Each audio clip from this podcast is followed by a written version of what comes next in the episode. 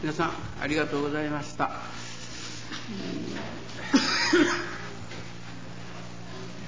何がありがたいと申しましても天地の祝福を受けられるということほど素晴らしいありがたいということはないと思いますただいま皆さんの祝福の言葉を聞かせていただきながらなるほど皆さんの祝福であると同時にそのまま天地風の神様のお声とも私はいただきました。うん誕生さお祝いというふうに皆さんは思います言いますけれどもこれは自分がこの世に生を受けたということがどれほどの意義を持つかということでございますので本当を言うたらまあ命名がこの世に出てきた時に一番の難儀苦労をいたしましたのは母親だと思います。だから母親がそれこそ生みの苦しみに耐えて私をこの世に生み出してくれたんですから、ね、お母さんにまず会社の心を持たせてもらいまた私がこの世に出てきたことを、ね、私自身がお祝いをするといったようなのは大体を言うたら、まあ、おこがましいのじゃないかと思います。私はだから自分の誕生をそのようなふうに頂いておりますけれどもだんだんと愛楽教会でたくさんの人が助かられるようになり親人生があって私親人生があって私かというように言うてくださるようにおかげを受けてくださる。そこでまあ年々さえさえこのように、うん、お誕生ちょうど月の祭にも当たりますのでまたマルショーの催しにも一緒になりますし合わせてそして、えー、お祝いをしていただくわけでございますけれども本当に元を思いますと私は天地の祝福を受けておるんだというふうに思います。今朝から私は毎朝、えー、廊下の外からあの天気を拝ましてもらいます。今朝柏でして大空をあの見上げながらご記念をさせていただいておりましたら私の見えるその大空いっぱいにこの一ともうそれこそもうそれこそ大空いっぱいに書いてくださったんですから、まあ、ここではくの一修行ということを、まあ、最高の修行としてもうそれこそ、えー、変幻自在自由自在に自分の心をありがたいありがたいという受け方をする修行その修行が大事だと。いうことを私は申しておりますからそのことの願いそのことの修行をこれからも大空いっぱいに広がるほどしのお育てをいただいていよいよこの一修行に取り組ませていただかなければならんという決意を新たにさせていただきました。だから今朝のご理解にもそのことを皆さんに聞いていただいたんですけれどもそのことがそのことだけではないような気がしましたからまた控えに下がってご信玄で思っておりましたら今祝福ということをいただいたんです。母は天地は今日私に祝福してくださるお祝いをしてくださるそれはどういうことかというと神の願いを願いとしてね。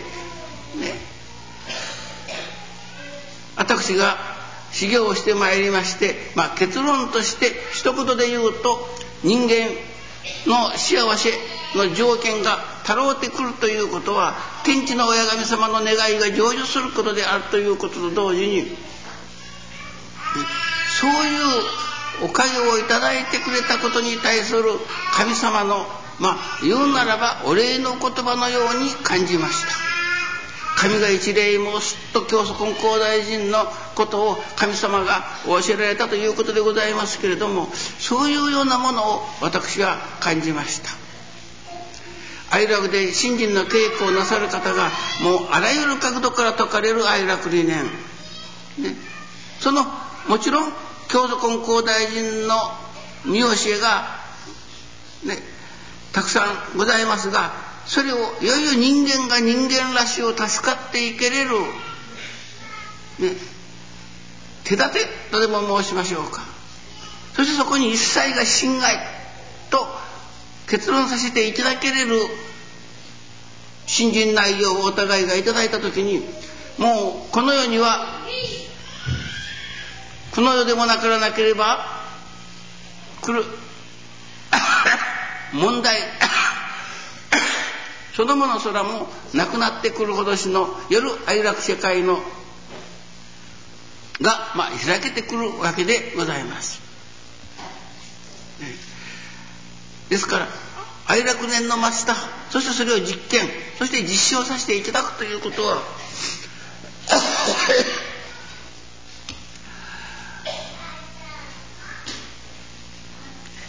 取りも直さずなるほど。一切が心愛だな。一切が心眼の現れだな、ね、ここに一人の氏子の上にかけられる神様の願いが心眼その願いが成就することが神様の願いであると同時に神様の喜びである、そういういわゆる心眼成就。どのような例えば、えー、難儀を感じましてもね。これによって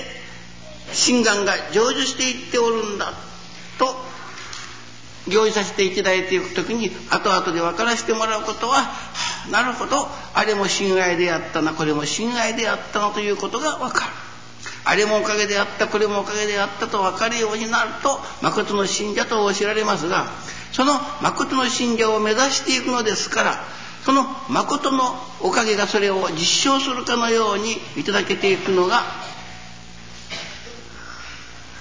新人であり教祖根高大臣が教えてくださった見教えの全てがそうであると思うのです。さただいま、えー、ここへ出らせていただく1、20分の間お茶をいただきながら、えー、いろいろよもやま話の中にちょっと久野志陽さんがえらいこう いただ言いにくそうにしてから言われるんです。実は先生先日から栄四郎先生やら三木三郎先生からおっちゃま親父先生の、うん、かめ時代のお話をしてください。なるほど。豊時代からお話をいただいてきておりますけれどもまあ、子供の時代ですからこれというそのものが残っておりません。おっちゃまそのあのお話はもう少し詳しくしてください。この話もまあかじっておるわけでだから詳しくしてくださいと言われましたけれども後口がそれを本当に親父先生からあの自分に繰り返し頂いておったあお話でしたけれどもそのままにお話しすることができませんでした。親父先生よかならあの時あのお話あの話をもういっぺんしてくださいというお話でした。ね、もうそれこそ修行さんの願いであります からそれを聞いていただきたいと思います。ね、そして私はその話を今させていただきながら「はは私が今ここで一切が侵害この世の中には人間を自己を幸せにするにはおかんというそれは億年かかっても神様の方が生まずたゆまずこの働きを働き続けてくださる今年の、心眼というものが、ね、私の上に現れて私が一切信頼と、まあ、悟らせていただいた家庭の中にこの簡単な昔のかばめ時代に皆さんが繰り返し聞いたお話の中から、まあ、皆さんも悟っていただきたい分かっていただきたい。はあなるほどね。えー、簡単です。明瞭です。しかもおかげが確かです。とまあふうに今申されますけれどもその内容たるものがです。今も申しますようなねなその内容を経てどういうことかというと今私がおかげをいただいておることを皆さんが実行実験実証してくださることはその気になれば見やすいことなのですけれどもそれまでの過程がねその昔の哀楽の、まあ、古典とも言われております昔話に中に含まれておる入っておると思うのです。それは私が福岡で一般修行の真っ最中という自分に福岡の私はああいう通り裏の通りをどうしたんだ裏の通りに入っただろうかと思って思い今から思いますと思いますけれども入っておりましたらあの八波の御門小学校、えーまあ、普通の民家のようなお家ですけどもこう新しく、うん、建てられております。こんなところに教会があっただろうかと思ったら表の方へた、えー、高宮じゃ高宮ではなかったあそこ何でしたかね。星野吉野先生のところ。ハリじゃない。吉野吉野先生いや平尾平尾。平尾教会がその日ちょうど開業式があるというのでございます。ほほこれはよかとこに取り合わせたと思って自転車から降りておりましたら大きな一台のトラックが着きました。そしてそのトラックの中からねそれこそびっくりいたしましたが初代の天城の親先生福下の堀子先生。まあ偉い先生方がドロドロとトラックから降りて見えました。中に私が北京時代から知っております今の六谷のご主人でありました田代さんも一緒に降りて見えます当時天城の教会にご用意いただいておった方です。だから親父のお供をしてそのトラック1台の方たちが「おいまだあの自分はその車というてもねトラックで天城から福岡へ見えられる。ちょうど到着されたのと一緒になりました。これおかげいただいたと思うて、え、おお祭りがいただきお説教が天城の親父先生私あの時印象に残っておりますけれどもとにかくもうもう大々の病人を廊下にこう寝せてあるんです。ね、あの自分も天城の親父のお話を聞きながらおかげを受けたという人がもう次から次とあったんです。だから親父先生がもうまたと見えることはないだろうというのでその熱心なご信者さんが、まあ、その病人さんを連れてきとったわけでしょうそしてお話が始まりましたところがどうも聞き慣れないそのお話ですしいや天城の親父先生天城の親父先生って言うけどもまあお話が長いこと長いことね あんまりお上手じゃないなというような気持ちで聞いておりました。ところがねそのお話の中にいわゆる当時川山で私が繰り返しいたしました豊竹路章のお話が出ました。もう私はねもう本当に座り直していただきました。そしてもうその時親先生がおっしゃった異次元一句をそのまま暗記しておりました。そしてその話をその感動を皆さんに聞いていただいたんです、ね、あの自分は娘義太夫が非常に、えー、流行しておりました、ある片田舎でいわゆるまあその今で言うならばあのまあ何ていうんですか「のど自慢」から歌手に、えー、進んでいくといったようなことじゃないでしょうかね。もうとにかく義太夫が好きで好きでたまらんというので当時の名代の師匠のもとに弟子に参りました。たくさんの弟子がおります。その内弟子として入ったんです。ところが義太夫どころかねもうとにかく子守ともう使い走りばっかりで2年たち3年たち4年5年と経ちました。他の通ってくるお弟子さん方はどんどん進んでまいりますのに師匠が自分に教えてくれないのです。みんなの歌が聞いて好きだから一生懸命聞きます。そして教えられたというのは野崎村ねいわゆる野崎の一団だけでした。だから毎日毎日その野崎の一段を 繰り返し、まあ、稽古させていただいておりました。ところがとうとう、まあ、これは自分は本当に浄瑠璃語りになろうと思ったけれども自分ではダメなのだろうか。自分はもう見込みがないのだろうともうそれこそわずかばかりの荷物をまとめてこっそりと逃げるようにして師匠のもとを立ったというのです。船に乗ってそしてその船でここへ来た時にはそれこそ心を弾ませて、ね、将来を夢見ながら来たこの船に自分が哀れな姿でただ帰っておる。自分が悲しくて仕方がなかった。甲板に出て。その5年前のことを思わせていただいておったらやっぱ嬉しいにつけ悲しいにつけ出るのはその野崎の一団であった。一 瞬そのことをね語り続けておりましたら、ね、自分の周囲にいっぱいのその先客の方たちがこう輪を変えて自分の浄瑠璃を聞いておって中から「千両」って声がかかってきた。もうびっくりしたんですね。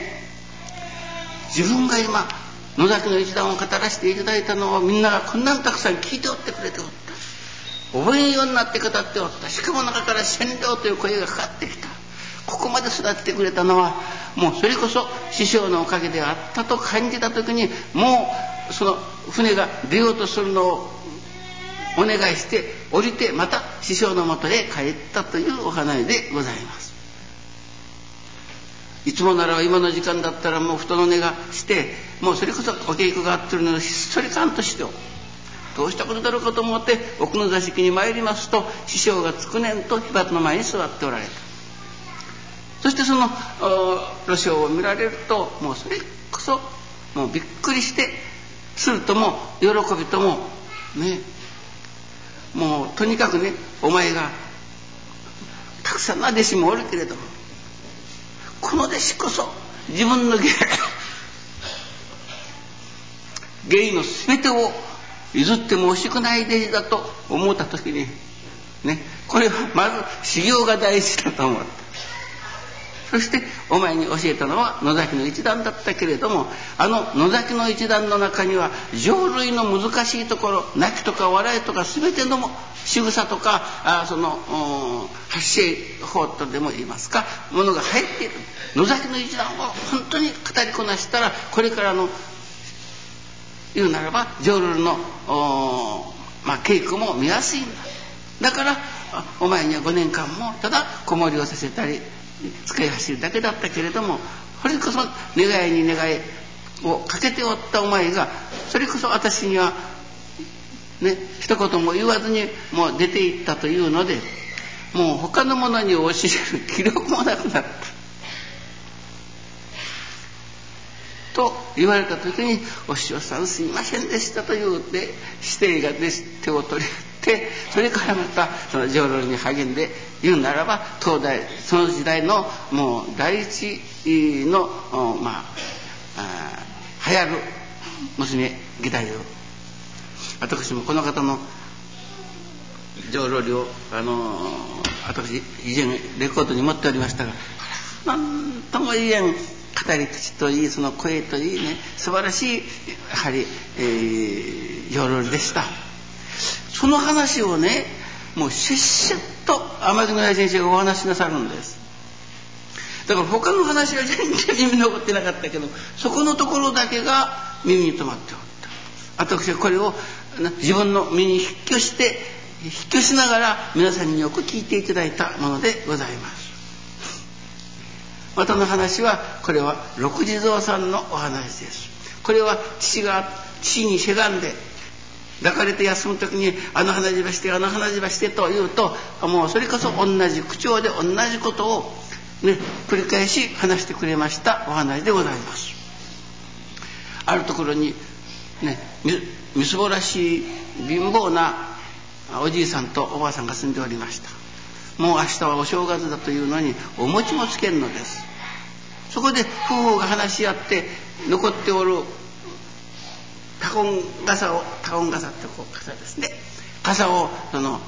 があるからこれでも町に売ってまあのお餅をつかしてもらおうと言って二人の者がそれこそ降りしきる雪の中を町に商いに出たんです。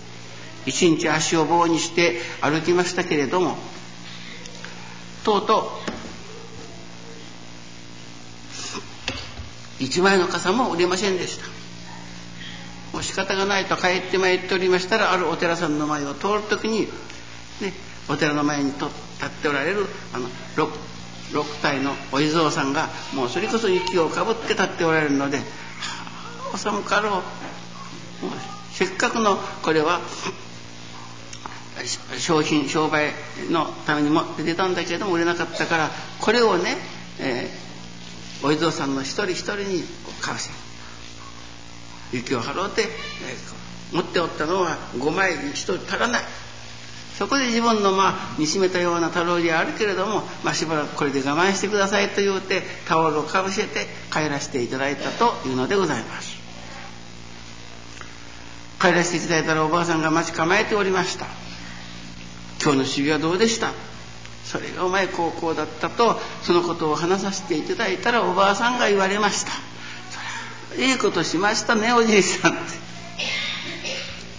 それこそついた餅より心持ちでこの正月は過ごさせていただこうと老夫の者がそういう話の中に真につきました。夜中にふと気がつかせていただきますとサマンコの婿何度の婿ということですよね。私の父はそれをサマンコって言いやったがサマンコの婿で誰かが餅をつく音がする。開けてみるとねお地蔵さんたちが一生懸命お餅をついておられる。向こうの方からはたくさんの何かまあ言うならば人間の幸福にならせていただくための言うなら条件とでも申しましょうか、ね、その衣食住の全てをもって6人のお地蔵さんがせっせと家を建てたり着物を持ってきたりお餅をついたりいろいろなさっておられるのもびっくりいたしました。どうでしょうね皆さん。それこそ今まで買ってなかった豊かなお正月を迎えることもできたんですけれども本当にどういう場合であっても喜びそれがじいさんだけが喜んだんじゃいけんのです。あなたばっかりバカんごたる人ですねってそういうのあなた人にどんやってきて石の十三人の顔してきてから言うならできませんでしたけどもそれはよかことしてきましたともうついた餅より心持ちとその受けたおばあさんの心といいおじいさんのその自費心といい、ね、それが天地に通うたんだ、ね、それから何不自由ない生活に入ったというようなお話でございます、喜びに喜んで開けた道だから、ね、神様が、ね、喜びには苦労はさせんと教えられるのはそういう喜べない時でも喜べる心でなからなければならないと思います。それも私一人ではいけません。一家中が喜べれるそのことに対してどんな場合であってもね心願ありがたしいわばこれも心愛の表れとしていただけれる心、ね、もう一つあります。ある億万長者のお嬢さんが婿選びをいたしました、ね、度胸の座った人とそれこそ日本中に触れを出しましたからたくさんの、まあ、若い青年が集まりました。ところがみんな素晴らしいんですけれども力もあるし頭も良さそう器量もいいけれども最後のところで失敗をする。中に最後に一人の青年がね出ましたところがなるほどこれならみんなが逃げ出しただろうと思われるようなことがあったのです。というのはいろんな言うなら試験を受けて一番最後の部屋に行った時に実は私と結婚をしてくださるためには私の言うならあり方趣味というかねを知っといておらなければならない私にはこういう道楽がありこういう趣味がありますと言うて連れて行きました。部屋にはもうそれこそ骸骨が類々として積み重ねてある。もうそれこそびっくり仰天した。だけならよいけれどもその一つをポキポキおしょって食べてしまう。しかもそれをあなたも一つどうぞと言うてこもって。もうそれこそそこでみんなが落第したんですね。ところがその青年はそれをいただきました。その時のその娘さんの喜びそして食べてみて分からせていただいたことは何度総理が氷里で作ってあったというお話なんです。ね、私はそれこそ哀楽のこれは古典と言われるようなお話を3つ聞いていただきましたが今今朝からも申しておりますように哀楽の信心をさせていただいていよいよ実験により実証を積み上げて分かることはなるほど。あれもおかげであったこれもおかげであったと分かること。それもあれは一切が信頼であった。あれは神様が力をくださろうとする。特にお得をくださろうとする。心眼の表れであったと分かる。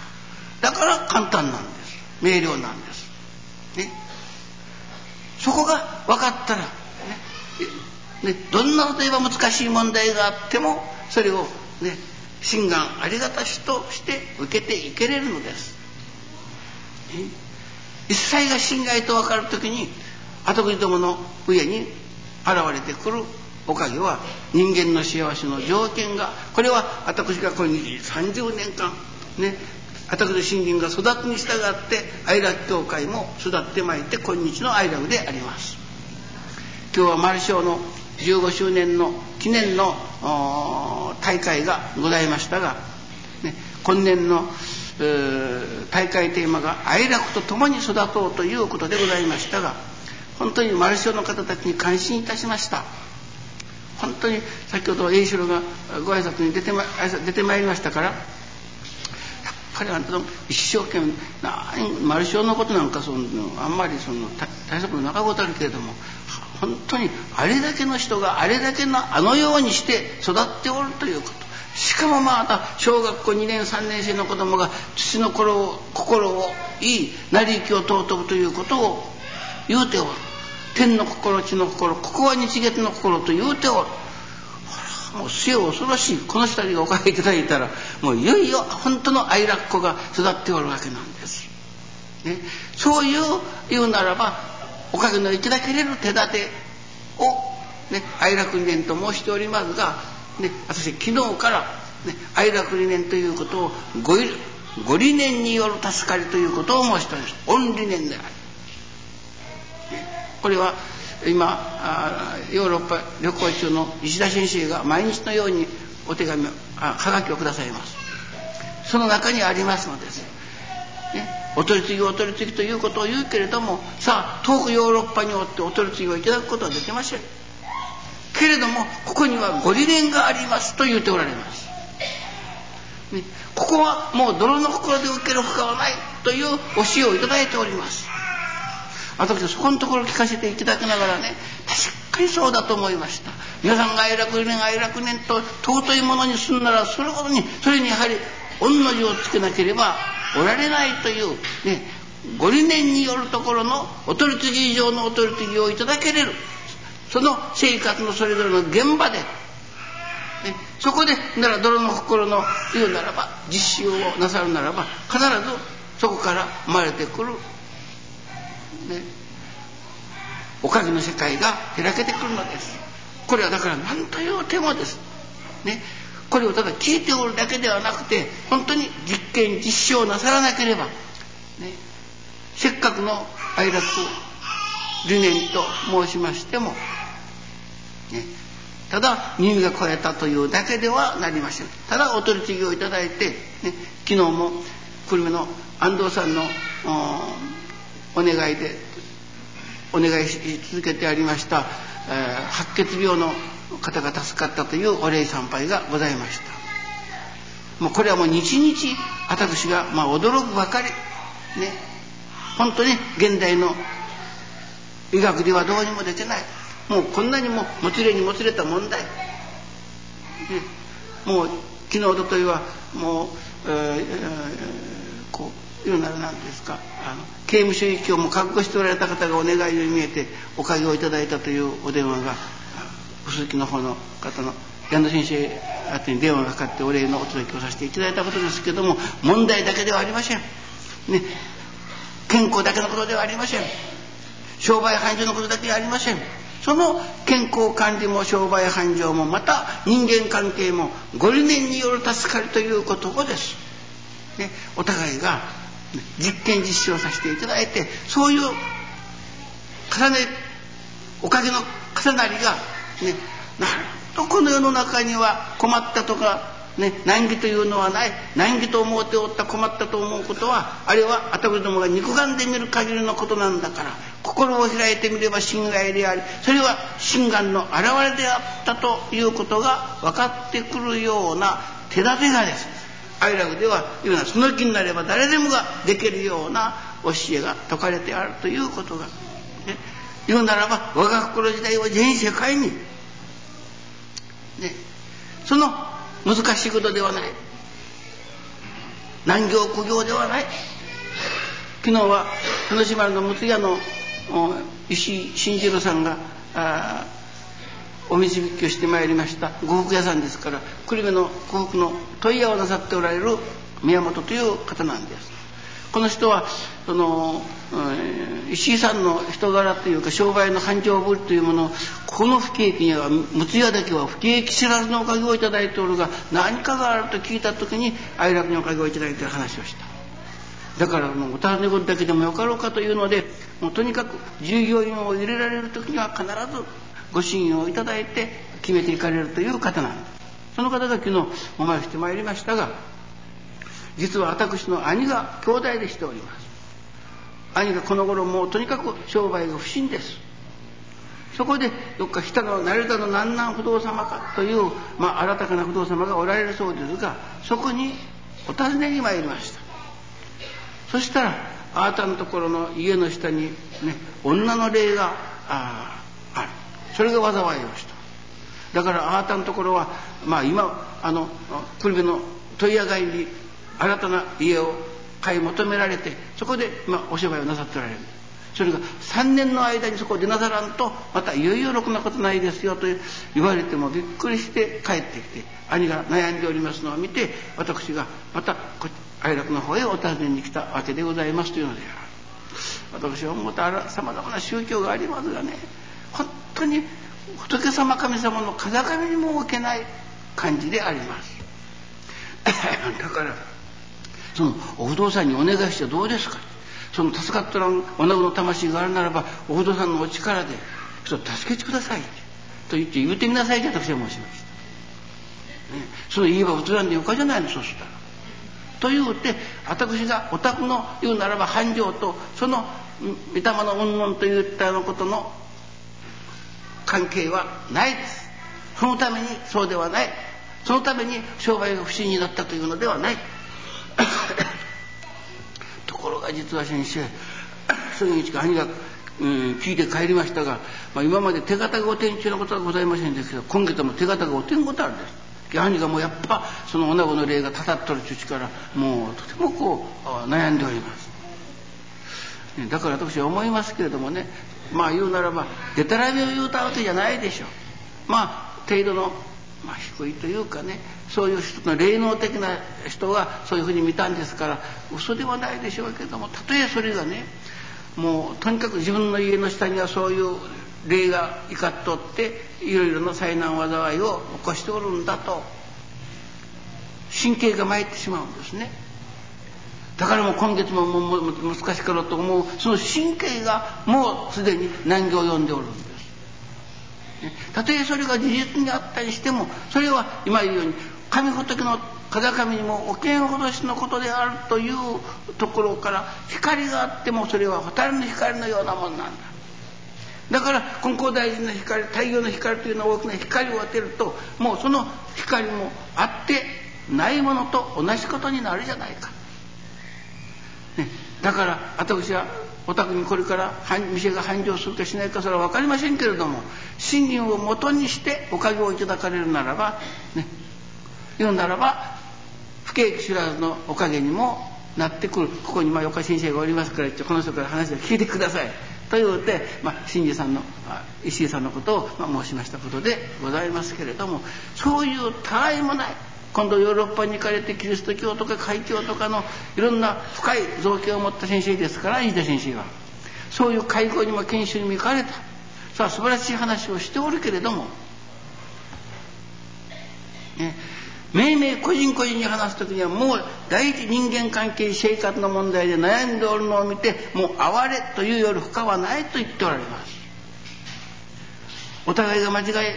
いねあの分かっていないことはただ神様でさえあればおかげさえくださればいいというようなものではなくて、ね、先だっても申しましたように例えば富士山頂を目指しておる。あらゆる四方八方から登る道はあるけれどもね言うならば、うん、富士山の山頂を目指して進んでおるんだからどっから登ってもいいというようなふうに申しますけれども、ね、実はそうじゃないです。ね、私どもそう思っておりました。だから何様でもよかった。ねやはりこの頂上を目指すところが頂上を目指していくということではなくてもう中途半端のところで因縁とか輪廻とか罪とか現在とか、ね、悪魔とかサタンとかといったような藪の中に入ってしまってもうこれ以上は助かりようがない。もう屈折に屈折した道をたどっておる宗教がもうこれは過去数千年の歴史を振り返ってみればいい。分かります。ねですから今愛楽で説かれておる天地界の神様の願いがこのように成就する我が心時代が世界に広がっていくということはそういう間違った、ね、道ではなくもう一直線。先日福岡のご神さんからあのお電話がかかってまいりましたが天地界の神池上金光大臣大坪宗一郎と私の方の御霊とが一直線に直結しておるというお知らせをいただかれたんです。ね、屈折がないんです。天地の親神様の心の全てを教水神金光大臣に神頼みになられた言うならばお心の全てを、ね、金光大臣に教えられた。その金光大臣の教えの全てを愛楽では実験し実施をして愛楽年が生まれた。しかもあまりにも難しかった。教祖金光大臣の見教えが。誰でもがその気になればいただける。例えば人間は泥より入れた泥に変えるのだから。その道中とても泥の心に 徹することだというような表現を持って説くわけです。ですから本気でなら泥の心になる。先ほど若人衆がマルシオの中で、えー、の最後のお話をいたしておりましたが先だって、えー、自分の娘が小学校3年生でしょうか。2番目の時今度2年生になるとですね。2年生かな。二つ違いですから。ね先だってもうあんたのが言って2人でお父さんがね一番感動することを一言言うてごらん。それまあいろいろにこう言ったらしいんです。いやそんそれなこっちは感動せん それなこっちは感動せんただあのケーキが申しましたことがね。僕はね名前がケーキというからねあのご理解がね土辺になると書いてある。もう泥の心でさえ行けば成就するというご理解がついておることを思い出したんでしょう。僕はね今からもう泥の心になることに精進するというと。もうそれこそ冗談に言うたことやったけどもそれこそ、まあ、子供の言葉に感動したということを申しております。で子供でもその気になればできる見教えなんです。愛楽には。ね、どうぞ一つ皆さんあのせっかく愛楽にご支援をいただかれたのですから、ね、皆さんのその体験がね、次から次と愛楽事件活動に参画させてもらおうてその実が上がっていくおかげをいただきいよいよ日勝り月勝り年勝りの自分の家庭の上にもまた教会の上にも教会と丸章じゃないですけれども共に育っていくようなおかげをいただきたいいただいていただきたいというこれはもう私の切なる皆さんへの願いでございます。話が詳しくなっただけではいけません。いよいよ実験実証の実を挙げていただきたいと思います。ありがとうございます。